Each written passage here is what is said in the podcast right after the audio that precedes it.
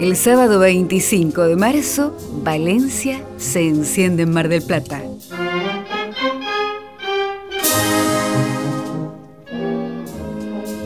Los fuegos satíricos de la crema. Desde hace 63 años, la crema de la falla valenciana se ha ido convirtiendo en el cierre de la temporada del verano marplatense. La antigua costumbre celta de encender una gran fogata en los equinoccios de primavera y allí quemar los trastos del mal fue mutando a través de los siglos y con la religión católica, esa fecha quedó unida a San José, los carpinteros y a la ciudad española de Valencia. Mar del Plata, desde 1954, es una de las pocas ciudades fuera de España donde Valencia se hace presente a través de esta celebración que culmina con una gran hoguera, la famosa cremá, que atrae a niños y grandes con la altura de sus llamas y fuegos de artificio. Daniel Moragues es el presidente de la Unión Regional Valenciana de Mar del Plata y coordina las actividades que durante el mes de marzo se convierten en uno de los principales atractivos marplatenses. Bueno, este, son actividades que se realizan durante todo el mes de marzo. En realidad arrancamos a fines de febrero eligiendo a la fallera mayor, a la fallera mayor infantil, a sus cortes de honor, bueno, de chicas que pertenecen a la institución y son las, pasan a ser las representantes de la fiesta de la entidad. Arrancamos el primer domingo de marzo siendo un concurso para ellas y bueno, después este, con la plantada de la falla, este, los buñuelos, espectáculos artísticos y hasta la finalización de la fiesta que es el 25 de marzo.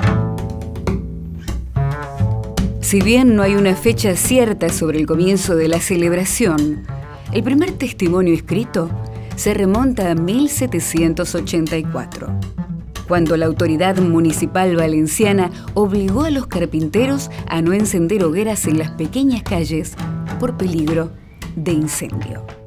Pero el gran atractivo de la falla está en los muñecos que sirven para exhibir un contenido crítico, con el que se satiriza a las autoridades, inclusive aquellas por las que se tiene admiración. Esto surge de cruzar las fiestas josefinas con la quema de los monigotes, que con la excusa de despedir el invierno eran utilizados para humillar al adversario. Moragues, uno de los responsables de seleccionar el tema del efímero monumento fallero, describe las figuras elegidas para este año de 2017. Bueno, este año la hemos titulado Ciudad versus Basura, ¿por quién apostamos?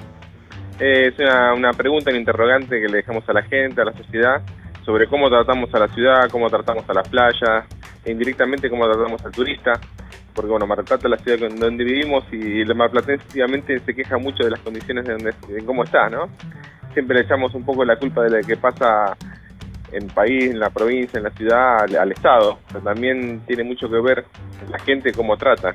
La ciudad está sucia no solamente porque no sea limpia, sino porque no se la cuida. Y bueno, tratamos de dejar ese mensaje para reflexionar y bueno, para que tengamos una ciudad mejor entre todos los veraneantes tardíos, los que disfrutan los últimos días de marzo, saben de esta tradición valenciana anclada en Mar del Plata. Costumbre que, además, permite degustar durante todo el mes porciones de paella o los gigantescos buñuelos hechos de zapallo, harina y levadura rebozados en azúcar. Una delicia que se disfruta en las playas cuando el furor del verano se apaga en brasas que, de todos modos, alcanzan para encender el otoño. Cada región tiene su historia. Vos también podés contar la tuya. Escribí a historiasargentinas@radionacional.gov.ar. Esta historia la escribimos juntos. Radio Nacional, la radio de todos.